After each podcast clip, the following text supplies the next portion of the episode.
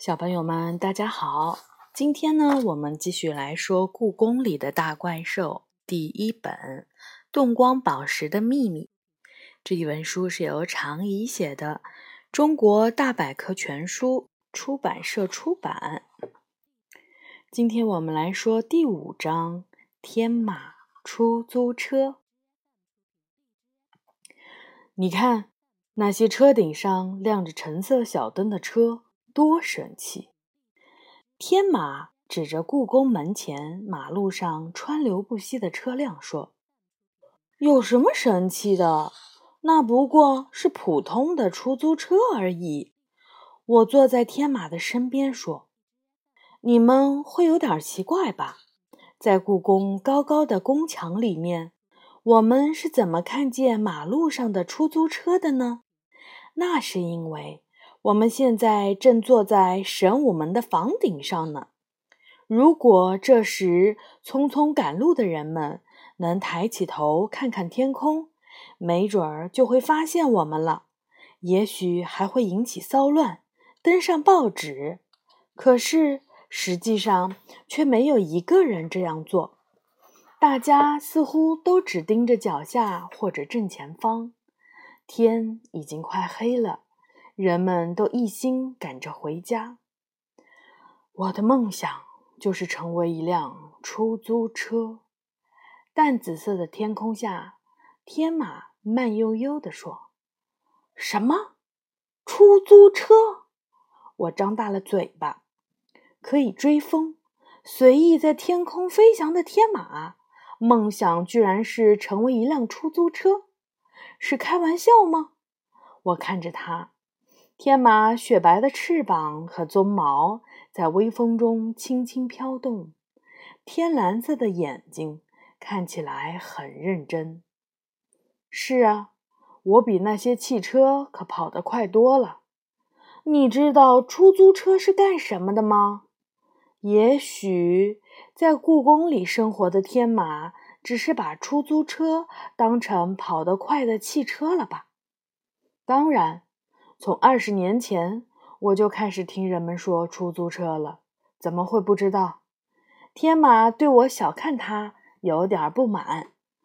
那种工作，每天对不同的客人说“您去哪里”，然后聊着天儿去一些也许从来没有到过的地方，想想就觉得有意思。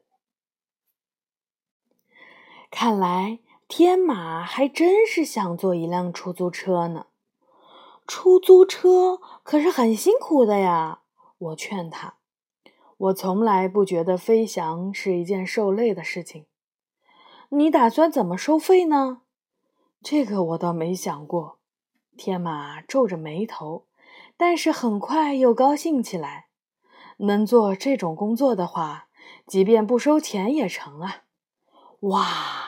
免费都想去做的工作，我开始认真考虑帮助天马成为一辆出租车了。其实你可以成为故宫里面的出租车呀，我对天马建议。故宫里的出租车，故宫也很大呀。对于很多小动物和怪兽来说，即便是在故宫里，从一个地方到另一个地方，也是一件很累的事儿。要知道，故宫可有一百零一个标准足球场那么大呢。鸟儿们还好，刺猬、猫、老鼠，要是想去另一个较远的地方。可能要用一整天的时间也难以到达。你说的对，天马一下子来了精神。而且故宫里还会有些客人，比如新来的野猫、探亲的老鼠，他们对故宫一点儿都不熟悉，正需要你这样的出租车为他们引路。这样听起来，我可要快点开始行动才行。天马一下子站了起来，四只雪白的马蹄儿跃跃欲试。天马出租车听起来还挺不错的，我点点头。但是怎么才能让大家知道天马出租车呢？天马有一些疑惑地说：“这个好办，我拍着胸脯说，我让梨花在故宫怪兽坛上给你登一则广告就成了。”真的，天马高兴地扇动着翅膀，包在我身上。就在这个时候，传来了妈妈的呼唤声：“到了吃晚饭的时间了。”我拍拍屁股，我要走了。那就请你来做天马出租车的第一位客人吧。说着，天马俯下身，太棒了！可是千万别被我妈看见了。我高兴地骑到天马的背上，天马的后背像丝绒沙发一样光滑柔软，可真舒服呀！坐好了，天马腾的一下腾空而起。接着，一个滑翔就飞到了妈妈办公室的后院儿。嘿，不愧为天马，可真快！那天晚上，我找到了梨花，让他为天马登广告。故宫怪兽谈广告的费用是……梨花刚张嘴就被我打断了。一盒猫罐头的价格是十二块五元。我喂你有一年了吧？好了好了，我知道了。这次为天马免费刊登广告，不过我还有一个小小的要求。梨花不甘心地说：“什么要求？天马要接受我的采访。”成交。这之后很长一段时间，我都没再去故宫玩。期末考试就要到了。一放学，妈妈就会把我送到首都图书馆去复习功课，直到她下班后再把我从那里接走。虽然学习很紧张，但是我却时常惦记着天马，不知道天马出租车开得怎么样了。期末考试结束后，我终于又可以跟着妈妈进故宫玩了。喂！你知道天马出租车什么情况吗？我一边往梨花的盘子里放着猫罐头，一边问。梨花狼吞虎咽地吃着猫罐头。我这段时间没来，它都瘦了。听说，嗯，生意挺好。它含糊不清地说，嘴里面全是罐头。是吗？我真替天马高兴。要是能亲眼看看就好了。晚饭后。我去城隍庙摘李子，这正是李子成熟的季节。城隍庙的李子树上挂满了果肉饱满的李子。突然一阵风刮过，天马轻轻地落在了我的身边，他的头上顶着一颗亮着橙色光芒的珠子，就像是出租车上面橙色的小灯。天马好神气！这颗珠子是从哪儿来的？是龙送的，他看了广告后也来乘坐我的出租车。这颗龙珠是他付的车费，说可以帮助我在夜晚照明。天马得意地说：“龙说这是他这辈子第一次坐出租车呢。”啊，原来龙这么爱凑热闹呀！我笑着说：“自从在故宫怪兽坛上登了广告。”我的生意就好的不得了，故宫里的动物、怪兽都想来坐一坐出租车，坐天马出租车已经成为故宫里的时尚了。太好了，我由衷的替天马高兴，但是也会遇到奇怪的客人。奇怪的客人，我瞪大眼睛。是啊，天马点点头。在一个有风的夜晚。天马正沿着钟粹宫的宫墙向景阳宫方向飞奔，突然，他发现，在漆黑的后殿耳房前面，一只小老鼠正在拼命的挥手。他立即刹住了车，这下可算是得救了。老鼠一坐到天马的背上，就说：“正发愁从这里去午门怎么走呢，居然就碰到了天马出租车。”算你运气好，今天晚上我正好没有被预约，拉上了客人的天马，心里也很高兴。我呀，今天就要离开故宫了，能在离开前坐一下大名鼎鼎的天马出租车，死了也甘心啦。老鼠打开了话匣子，不知道是不是太开心了。这句话他一连说了好几遍。然而，刚刚离开景阳宫，天马就觉得有点不对劲儿。从他的身后传来了扇动翅膀的声音，一群黑乎乎的东西正向天马飞过来。什么啊！天马放慢了速度，他扭过头，这一下看清楚了，是乌鸦。几十只乌鸦瞪着红色的眼睛，用力的扇动翅膀。那些乌鸦想干什么？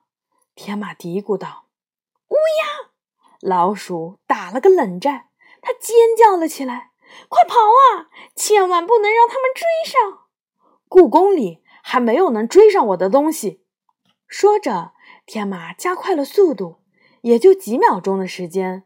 连乌鸦们的影子都看不到了，午门已经在眼前了。老鼠长长的松了口气。乌鸦为什么追你？唉，是因为我一不小心吃了乌鸦们的食物。谁能想到那些鸡蛋是乌鸦藏在草丛里的呢？就因为这个，我被乌鸦们通缉，每天东躲西藏。如果再在故宫里待下去，没准儿哪天就被乌鸦们当食物吃掉了。老鼠沮丧地摇着头。午门到了，长安街上耀眼的街灯就在眼前。老鼠从天马的身上滑下来，耷拉着脑袋，给天马鞠了个躬。今天多亏您，否则我就没命了。他说。希望今后还有机会能乘坐您的出租车。说完，老鼠就向灯火通明的长安街跑去，跟着他的只有一个小小的书包和他小小的影子。不过，偷吃别人的东西总是不对的。我听完后说：“话是这么说，可是乌鸦们也太过分了，为了几个鸡蛋。”总不能要了老鼠的命啊！天马说。我点点头。天马说的对。故事还没完，还没完。是啊，那只老鼠离开了故宫后，到处讲天马出租车的故事。他还带了登着广告的那期《故宫怪兽谈》给其他的老鼠看。送走老鼠几天后，鸽子。就从各地带来了给天马的信，紧接着信越来越多。这些信的内容全部是要预定天马出租车，连回信都回不过来。天马苦恼地摇着头，实在忙不过来的话，就把朝风拉过来帮忙好了。我替他出主意。朝风也长了翅膀呢。那冷酷的家伙才不会帮我呢。说的也是。说起朝风，倒让我想起了两天前拉的一个顾客。那是一个除了目的地外一句话也不多说的顾客。这点和朝风还真是有些相像。一句话也不说的顾客是什么样的顾客呢？这听起来比那只逃命的老鼠还有意思。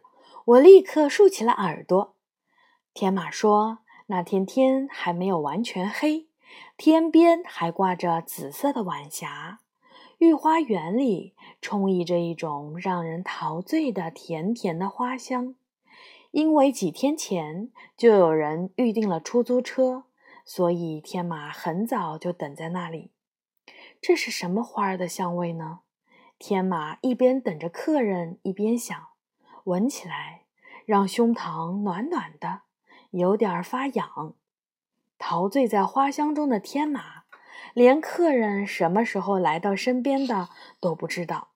等他回过神来，那个穿着黄色裙子、白白净净的女孩已经站在他身边了。是人类吗？天马心里想。外表看起来像，但是在故宫里，这可说不定。去建福宫花园，麻烦您了。女孩坐到天马背上，轻飘飘的，比一片花瓣儿还要轻。建福宫花园嘛，那可是刚刚重修好的花园呀。天马说：“那座花园在九十年前被一场神秘的大火给烧毁了。听说很多宝物和珍贵的植物都在大火中被烧成了灰烬。直到两年前。”这座花园才被重新修建起来。女孩没有回答天马的话，只是静悄悄地坐着。这让天马有了一种错觉，自己背上的可能只是一股风。到了建福宫花园，女孩递给天马一颗种子当路费，然后就低着头走开了，连句谢谢都没有说。什么种子呢？我好奇地问：“天马拿出种子，是一颗两头尖尖、像枣核一样的种子。啊，这是丹桂的种子呀！”我叫道：“居然还有人用丹桂的种子当路费啊！这并不奇怪，我还收到过用羽毛当路费的呢。”天马说：“我倒是有点担心那个女孩。”她一定是遇到了什么伤心的事情，才会那样一言不发吧？穿着黄色衣裙的女孩，丹桂的种子，御花园和建福宫花园。我突然想到了什么。如果你真的很担心，我可以去帮你调查一下。真的，天马有些意外。那就麻烦你了。不过，天马。你怎么知道我在城隍庙啊？来城隍庙偷李子的事情，我可没有告诉任何人。我不知道你在城隍庙呀，是我的一位客人预定了出租车，让我来这里接他，结果我就看见了你。你的客人在哪里呢？我四处张望，除了我和天马，城隍庙里看不到其他人啊。就在这时。一个特别细小的声音从我的脚下传过来：“我在这里呀！”我和天马同时低下头。啊，一只胖乎乎的小刺猬就站在我的两脚中间。就是你预定的天马出租车？天马问。“是啊。”小刺猬点点头。与天马和小刺猬告别后，我离开城隍庙。向建福宫花园走去。如果我没猜错的话，建福宫花园里新种下不久的丹桂树，飘着让人喘不过气来的浓郁的香味儿。这就是天马闻到的香味儿吧？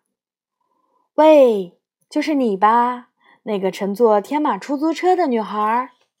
我对着丹桂树说：“丹桂树。”在微风中如梦一般的摇曳着，是我啊！不知什么时候，树的后面已经出现了一个白白净净的女孩，穿着黄色的连衣裙，和天马说的一模一样。没错，就是她，丹桂花的花仙。为什么不说话呢？天马很担心你，隔着丹桂树。我轻声问他：“因为离得太近，说话的话，怕他会花粉过敏啊。”花仙的声音脆脆的，很好听。花粉过敏？是啊，上次警犬胖子来御花园，我只和他说了两句话，他就不停的打喷嚏，还得了很重的过敏症。全身的毛都被剃掉了。这之后，我就不敢和大家很近的说话了。原来是这样啊！丹桂花有浓浓的花香和丰富的花粉，对花粉过敏的动物的确是要躲远一点儿。我知道了。我看着那棵茂盛的丹桂树，你就要在这里住下了吧？花仙点点头。一定要和在御花园时一样漂亮呀！我说。花仙笑了，她的笑容很甜。原来是这样啊！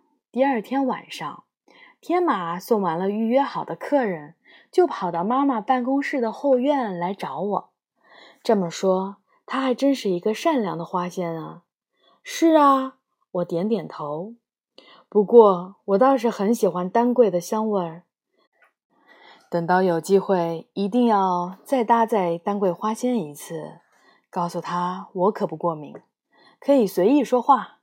天马笑着说：“你身上怎么了？擦伤了吗？”我注意到天马的一对翅膀中间有一块小小的红色伤痕。等等，在伤痕的旁边，居然还贴着一张告示。上面写着四个大字：“巨仔刺猬。”难道是昨天的刺猬？巨仔刺猬！我使劲儿憋住笑。是啊，再也不搭载刺猬了。天马不好意思地低下了头。哈哈哈哈哈！我实在忍不住了，大笑了起来。好，今天的故事呢讲完了。嗯，以后尽量每天晚上我们都来更新。明天呢会说第六章《龙和他的秘书》。好的，小朋友们，晚安。